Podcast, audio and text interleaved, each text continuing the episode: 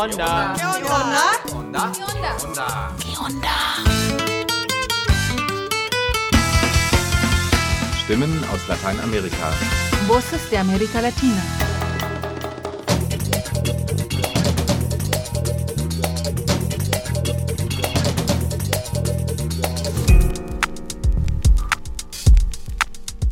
Hallo zum Onda Info 526. Markus begrüßt euch diesmal. Aus Zentralamerika gab es zuletzt wenig Erfreuliches zu berichten. In Nicaragua haben der ehemalige Revolutionsführer Daniel Ortega und seine Ehefrau Rosario Murillo ihre Familiendiktatur durch eine Wahlfarce legitimieren lassen. In El Salvador teilt Nayib Bukele zunehmend autoritär gegen links wie rechts aus und bringt alle Institutionen auf Linie. Und in Costa Rica hat ein riesiger Korruptionsskandal Dutzende Bürgermeister in die Untersuchungshaft befördert, wie uns Jules Giesler später noch berichtet. Viel weiter südlich waren auch Wahlen, in Chile nämlich, da haben wir einen Beitrag von Ute Löning. Und zum Schluss hat Wolf-Dieter Vogel eine spannende Reportage zum Mohnanbau in Mexiko.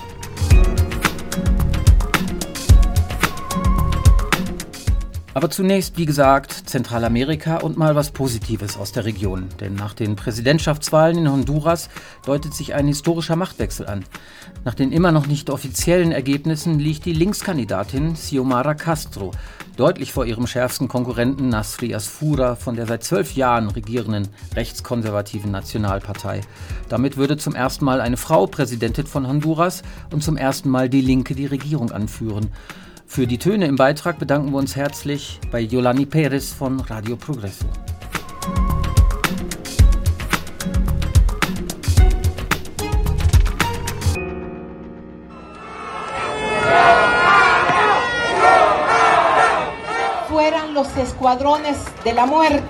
Schluss mit den Todesschwadronen, Schluss mit Machtmissbrauch, der Korruption, dem Narkotrafiko, dem organisierten Verbrechen.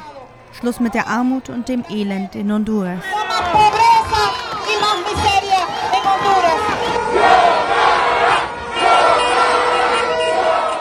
Noch am Wahlabend erklärte sich Xiomara Castro zur Gewinnerin der Präsidentschaftswahlen. Die Wahl galt auch als Abstimmung über die acht Regierungsjahre von noch Präsident Juan Orlando Hernández. Von seinem wirtschaftsliberalen Kurs hat eine kleine Elite enorm profitiert, aber rund 70 Prozent der Menschen leben unter der Armutsschwelle.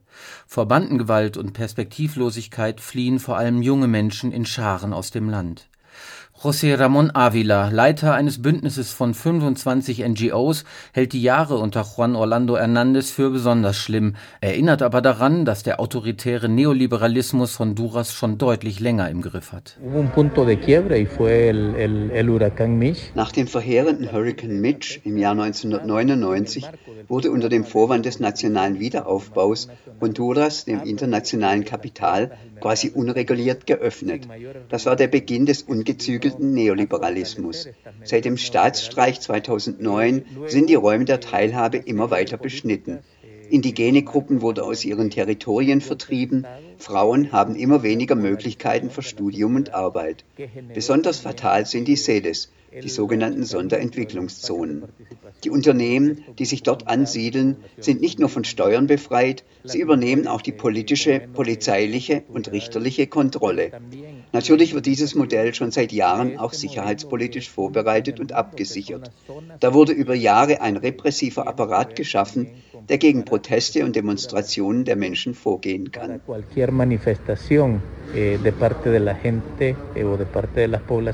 Marta Dubon Acosta von der NGO Jueces por la Democracia, RichterInnen für die Demokratie, zeichnet ebenfalls ein düsteres Bild von Honduras.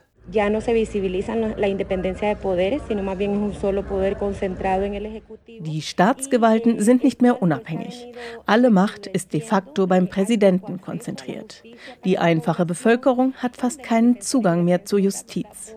Die Menschenrechtsverletzungen haben zugenommen. Dazu gehören Vertreibungen von Gemeinden, dort wo zum Beispiel Bergbaukonzerne aktiv sind.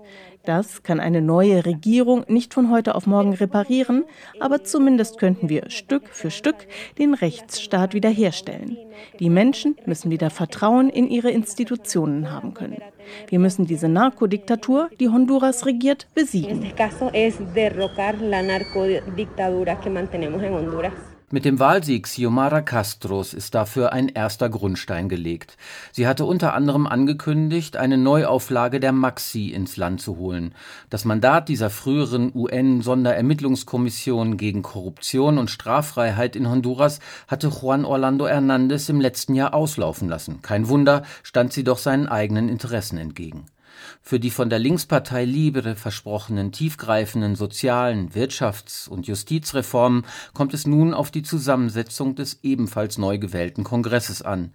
Der Analyst Elvin Hernandez gibt allerdings zu bedenken, dass die Spielräume der neuen Regierung begrenzt sein werden. Si llegan al poder, se van a encontrar un gobierno quebrado, sin recursos. Das Problem ist, dass die Nationalpartei vollkommen zerrüttete Staatsfinanzen hinterlässt. Die öffentliche Hand ist mit 16 Milliarden US-Dollar verschuldet und die Korruptionsnetzwerke werden alle Reformen sabotieren, wo sie nur können. Auf der anderen Seite wollen die Menschen einen Wandel. Sie brauchen Jobs und zu essen. Da muss die neue Regierung irgendwie liefern. Der große Unterschied ist, es gibt endlich wieder Hoffnung. Die Regierung Xiomara Castro wird die Wasser- und Bergbaukonzessionen sowie die Modellstädte überprüfen und sie wird mit den USA reden, um frisches Geld zu bekommen. Auch mit dem Argument, dass dann die großen Flüchtlingskarawanen Richtung Norden weniger würden. Caravanas masivas como las que podrían ocurrir con un régimen del Partido Nacional. Zunächst einmal aber ist die große Mehrheit in Honduras überglücklich, dass die Herrschaft der Nationalpartei vorbei ist. Auch die Hauptstadtregion wird zukünftig links regiert. Nathalie Ventura freut sich riesig über den Machtwechsel. Die 23-Jährige engagiert sich in ihrem Gemeindezentrum in der Jugendarbeit. Ahorita nos aproximamos a, a un escenario que se nos viene decisivo para el país. Ich glaube, wir sind in einem für das Land entscheidenden Moment. Wir stecken in einer sozialen, ökologischen und politischen Krise. Wir werden von ausländischen Konzernen ausgebeutet. Die Regierung kungelt mit ihnen und dem organisierten Verbrechen. Die Konflikte um die Territorien sind immer heftiger geworden. Mich begeistert, wie viel Mut die Menschen haben, wie viel sie auf sich nehmen, um Veränderungen zu erkämpfen. Vor allem wir Jungen spielen hierbei eine wichtige Rolle. Bisher haben viele junge Menschen nur die Alternative gesehen, das Land zu verlassen. Aber wir haben viel Kraft und Kreativität. Wir müssen uns einbringen, uns organisieren und Mitgestaltung einfordern. Die enorm hohe Wahlbeteiligung von fast 70 Prozent zeigt, dass viele Menschen abgestimmt haben, die bei den letzten zwei oder noch mehr Wahlen desillusioniert zu Hause geblieben sind.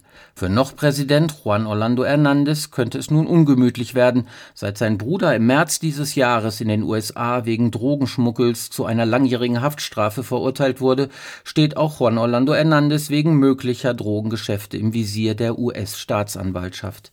Die meisten HonduranerInnen würden große Genugtuung verspüren, sollte es zu einer Strafverfolgung ihres baldigen Ex-Präsidenten kommen. Selbst Marta Dubon Acosta von den RichterInnen für die Demokratie kann ihre Vorfreude kaum verbergen. Es gibt mehrere Spekulationen. Er könnte sich in ein arabisches Land absetzen. Zuletzt hat auch sein Besuch in Nicaragua für Spekulationen gesorgt. Aber klar, die Bevölkerung hofft wohl aus tiefstem Herzen, dass er sich in einem Gefängnis in den Vereinigten Staaten wiederfindet.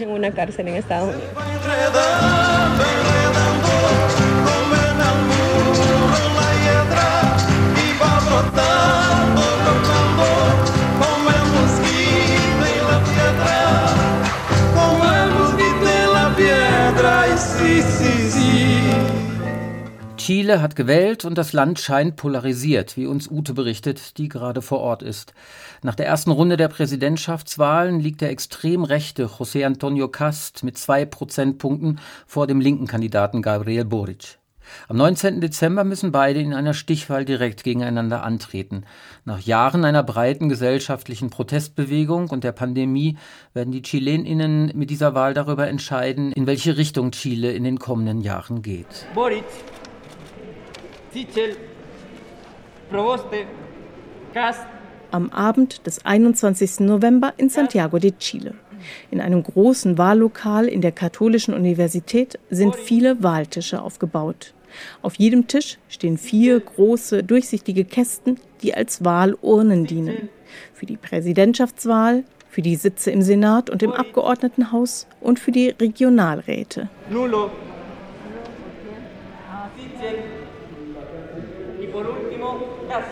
Ab kurz nach 18 Uhr zählen die Verantwortlichen der einzelnen Wahltische alle dort abgegebenen Voten. Zuerst ausgezählt werden die Stimmen der Präsidentschaftswahl. Boric 31 votos, Cast 46 votos, Proboste 14 votos, in diesem Wahllokal im gut situierten Santiaguiner Stadtteil Providencia liegt José Antonio Cast deutlich vorne. Doch insgesamt ist das Ergebnis des ersten Wahlgangs der Präsidentschaftswahl äußerst knapp. Landesweit erreichte der extrem rechte José Antonio Cast rund 28 Prozent der abgegebenen Stimmen. Er liegt damit knapp vor dem linken Kandidaten Gabriel Boric vom Bündnis aus Frente Amplio und Kommunistischer Partei, der etwa 26 Prozent der Stimmen erhielt. Die Stichwahl zwischen beiden am 19. Dezember wird darüber entscheiden, wer Chiles Präsident werden wird. Auch für die aktuell laufende Ausarbeitung einer neuen Verfassung wird diese Entscheidung gravierende Auswirkungen haben. Auffällig ist der Unterschied zwischen Stadt und Land. Im Großraum Santiago liegt Boric fünf Prozentpunkte vor Cast. In ländlichen Regionen und in den Städten im Norden und Süden des Landes hingegen führt Kast deutlich. Nach der Wahl zum Senat und zur Abgeordnetenkammer halten sich die linken und die rechten Kräfte dort jeweils etwa die Waage. Entscheidungen werden von einigen nicht eindeutig zu verordnenden Abgeordneten abhängen.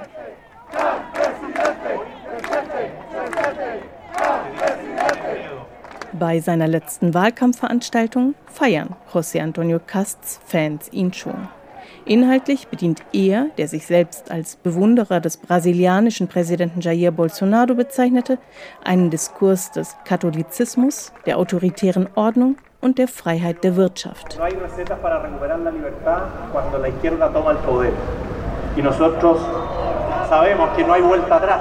Als die Linke an die Macht kommen sollte, gibt es keinen Weg mehr zurück dann werden sich Wut und Gewalt ausbreiten. Das sind die politischen Methoden der Linken und das werden wir ihnen nie wieder erlauben. José Antonio Cast ist der Sohn eines nach Chile eingewanderten früheren Offiziers der deutschen Wehrmacht. Der 55 Jahre alte Rechtsanwalt ist Katholik und ein strikter Gegner von Abtreibungen und gleichgeschlechtlicher Ehe. Aktuell fordert er gar, finanzielle Unterstützung für Frauen mit Kindern dürfe ausschließlich an verheiratete Frauen gezahlt werden.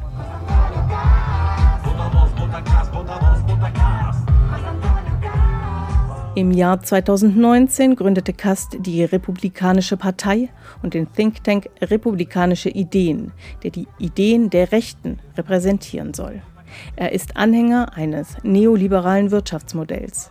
Sein älterer Bruder Miguel hatte dieses in den 1970er Jahren in Chile mit eingeführt, als Minister unter Diktator Augusto Pinochet und als Chef der chilenischen Zentralbank. Wäre Ex-Diktator Pinochet noch am Leben, würde er Kast wählen. Das zumindest vermutet der extrem rechte Präsidentschaftskandidat. Er bezweifelte die Legitimität von Urteilen gegen Militärs der Diktatur. Aktuell stellt er sich öffentlichkeitswirksam auf die Seite derjenigen Polizisten, die juristisch belangt werden, wegen illegalen Verhaftungen oder Misshandlungen im Rahmen der Einsätze gegen die soziale Protestbewegung.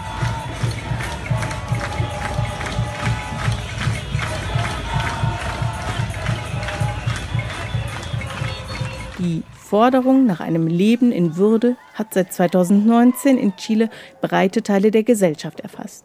Feministische Parolen, Forderungen nach Rechten für Indigene und soziale Forderungen kamen zusammen. Die Corona-Pandemie legte die Proteste weitgehend lahm und verdeutlichte nochmals die Dringlichkeit der Forderungen nach Zugang zu guter Gesundheitsversorgung und Bildung für alle sowie nach gerechten Löhnen und Renten.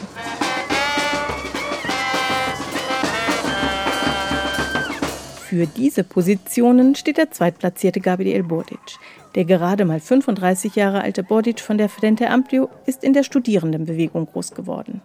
Am Abend nach dem ersten Wahlgang ruft er zu einem breiten Bündnis demokratischer Kräfte auf.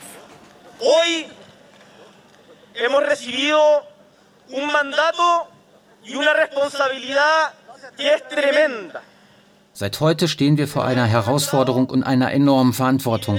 Wir haben die Aufgabe, für die Demokratie zu streiten, für eine Gesellschaft, die inklusiv und gerecht ist und die allen ein Leben in Würde ermöglicht.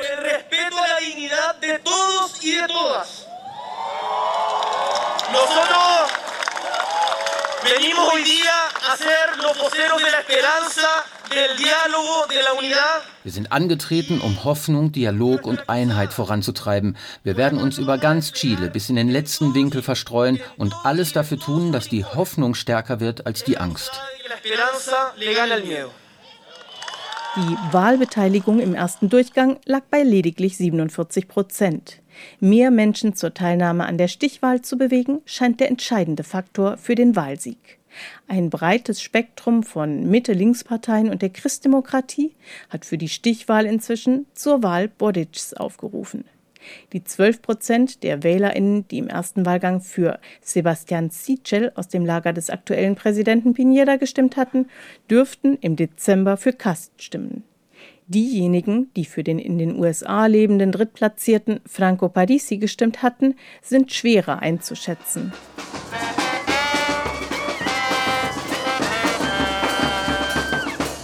Vielen aus der Protestbewegung gelten Bordic und seine Frente Amplio als zu etabliert. Vor allem aber hatte Bodic im November 2019 in der Hochzeit der Proteste ohne Abstimmung in seiner Partei einem Abkommen für eine neue Verfassung zugestimmt. Damit startete der verfassungsgebende Prozess mit einem Referendum und Wahlen zum Verfassungskonvent, der den neuen Verfassungstext bis Mitte 2022 schreiben wird. Doch zugleich verschaffte dieses Abkommen Präsident Pineda Luft und er konnte sich im Amt halten.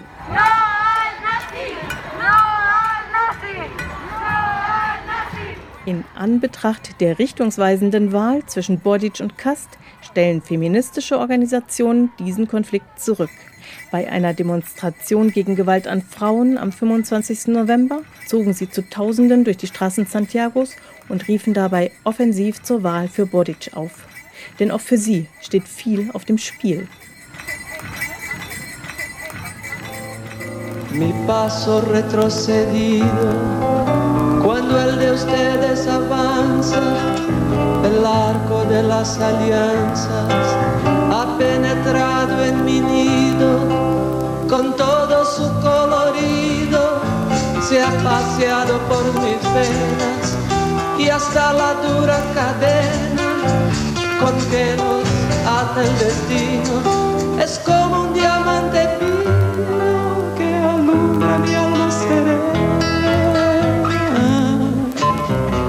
Costa Rica, ein neuer Korruptionsfall und alte Bekannte.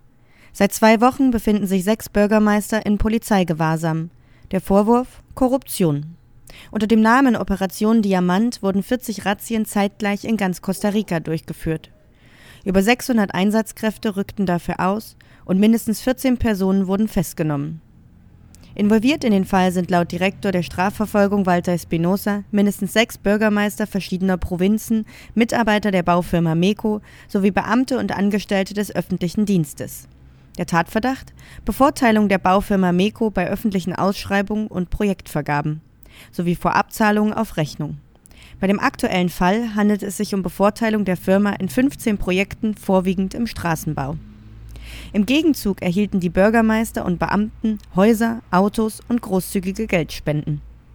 Die kostarikanische Baufirma MECO war schon in den letzten Korruptionsfall in den Caso Cochinilla verwickelt. Auch hierbei handelt es sich um öffentliche Ausschreibungen sowie die Bevorteilung der Baufirma MECO.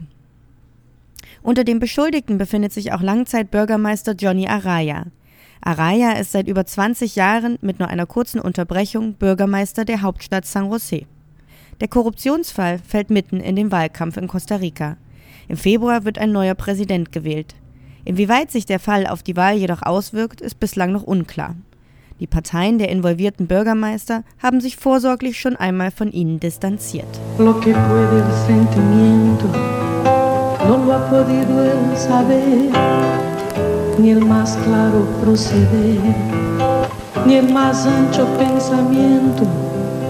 todo lo cambia al momento, cual mago condescendiente nos aleja dulcemente de rencores y violencias. Solo el amor con su ciencia nos vuelve tan inocentes. Mexiko zählt zu den wichtigsten Opiumproduzenten weltweit. Schon lange liefert der Anbau von Drogen den Stoff für Netflix-Serien und reißerische Artikel über die Mafia des Landes. Alle Welt kennt den Mafiachef Joaquín El Chapo Guzmán, doch nur selten wird über die Menschen berichtet, auf deren Rücken die Narkobosse ihren Reichtum aufbauen. In vielen Regionen Mexikos bauen Bäuerinnen und Bauern Marihuana, oder Mohn für die Herstellung von Heroin an. Die meisten von ihnen leben unter harten Bedingungen. Vanya Pichonut vom mexikanischen Journalistinnen-Netzwerk Periodistas de a pie hat sich im armen Bundesstaat Guerrero umgehört. Wolf-Dieter Vogel hat ihren Beitrag übersetzt und kontextualisiert.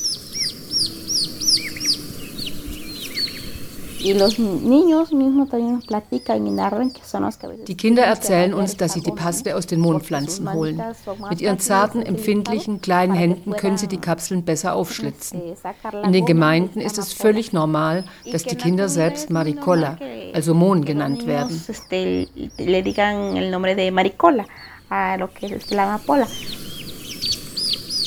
Dulce Juarez weiß genau, wovon sie spricht. Die 26-jährige Lehrerin unterrichtet in einer indigenahen Savi-Gemeinde im südmexikanischen Bundesstaat Guerrero. Die Region ist eines der größten Drogenanbaugebiete des Landes und Mexiko einer der wichtigsten Opiumproduzenten weltweit. Viele Menschen in den Bergen und der Küstenregion von Guerrero verdienen ihren Lebensunterhalt damit, Opium herzustellen, aus dem vor allem Heroin produziert wird. Eine Alternative haben sie nicht. Muchas familias dicen que porque no hay este apoyo por parte del gobierno, Zahlreiche Familien sagen, dass es keine Hilfen der Regierung gäbe, um etwas anderes auf den Feldern anzubauen, mit dem man überleben könnte. Ihnen bleibt gar nichts anderes übrig. Sie sind zum Drogenanbau gezwungen. Entonces, este, ellos ante la necesidad, pues sí se ven obligados.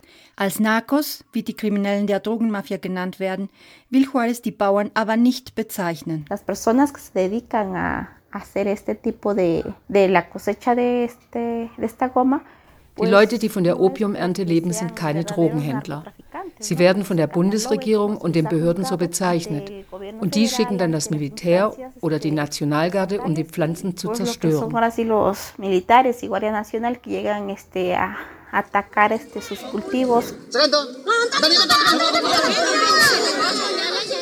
Immer wieder geht die Armee gegen die Bauern in Guerrero vor. So etwa im März 2018 in der Gemeinde Santa Cruz Yucucani. Doch damals stellten sich 100 bis 150 Frauen, Männer und Kinder den Uniformierten in den Weg. Sie konnten verhindern, dass die Soldaten die Felder abbrennen.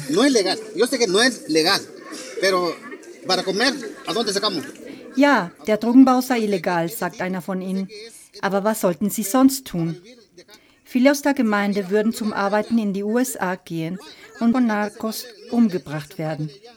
Da sei es doch besser, hier zu bleiben und mit Hilfe des Opiums für ein Auskommen zu sorgen. Wir wollen Ärzte, Straßen, ein Krankenhaus, ruft eine Frau dazwischen.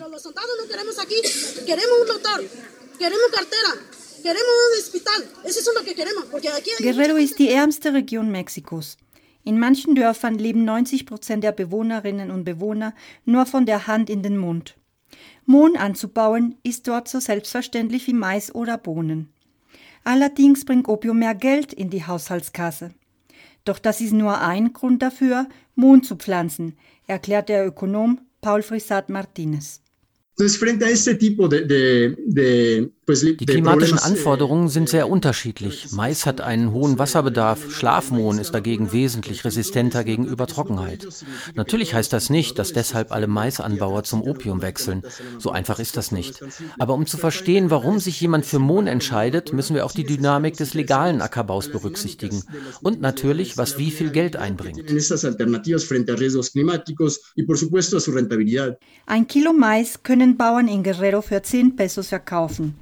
Ein Kilo Opium bringt in guten Zeiten mindestens 10.000 Pesos ein, also 450 Euro anstatt 45 Cent. Doch der Vergleich sagt wenig aus. Auf einem Hektar Land wachsen pro Ernte höchstens 15 Kilo Opium.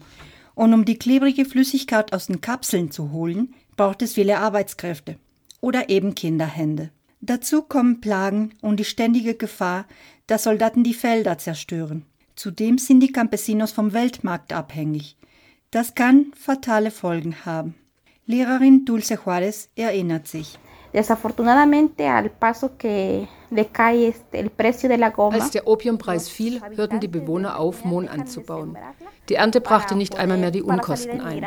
Sie haben also Geld verloren. Einige Familien mussten deshalb mitsamt ihren Kindern migrieren. No, no sacaban ni, ni lo que habían invertido. Prácticamente salían perdiendo. Der letzte Einbruch kam vor etwa vier Jahren. Manchmal zahlten die Händler der Mafia nur noch 3000 Pesos pro Kilo. Einen Grund liefert der Politikwissenschaftler Romain Lecour. Das Heroin aus Mexiko wird vor allem in den USA und Kanada konsumiert.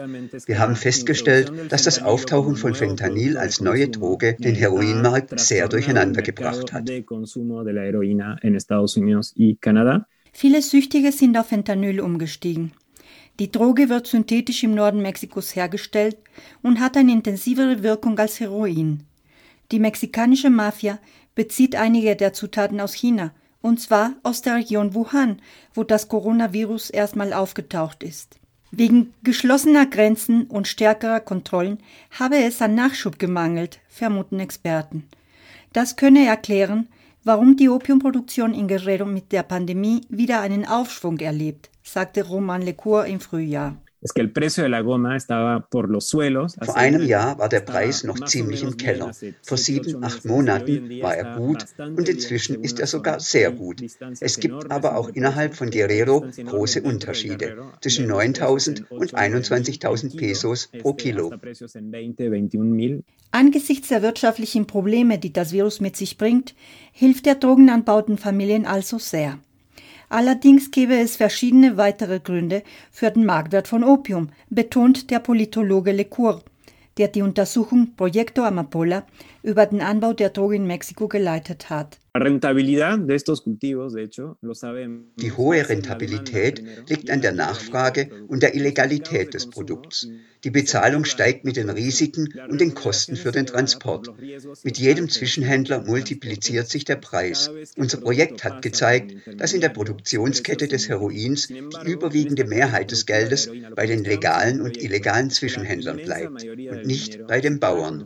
Die fantastische Ertragskraft des Heroins hat deshalb praktisch keine Auswirkung auf die Ungleichheit. Die Bauern werden weiter diskriminiert und kriminalisiert.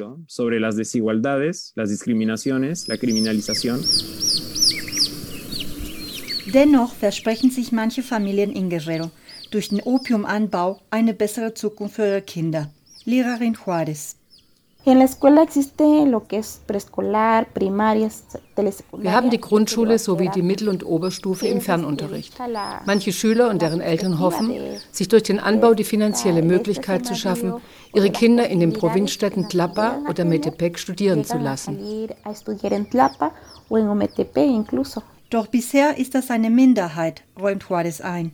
Die meisten Kinder müssten spätestens nach der Grundschule auf die Felder, damit die Familien überleben könnten.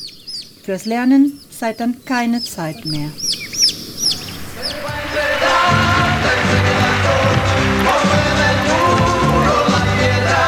Das war das Onda Info 526. Zeitenwende in Honduras, bevorstehende Richtungswahl in Chile. Lateinamerika bleibt spannend. Fleißig mitgewirkt haben Ute Löning, Wolf-Dieter Vogel, Claudia Cabrera und Jules Giesler. Nur ein Song hat diesmal reingepasst, Volver a los 17 von Violeta Parra in einer Version von Mercedes Sosa, Chico Buarque, Caetano Veloso, Milton Nascimento und Gaul Costa. Die Produktion diesmal von mir, Markus Blate aus Mexiko-Stadt. Bis in zwei Wochen. Alles Gute y hasta pronto.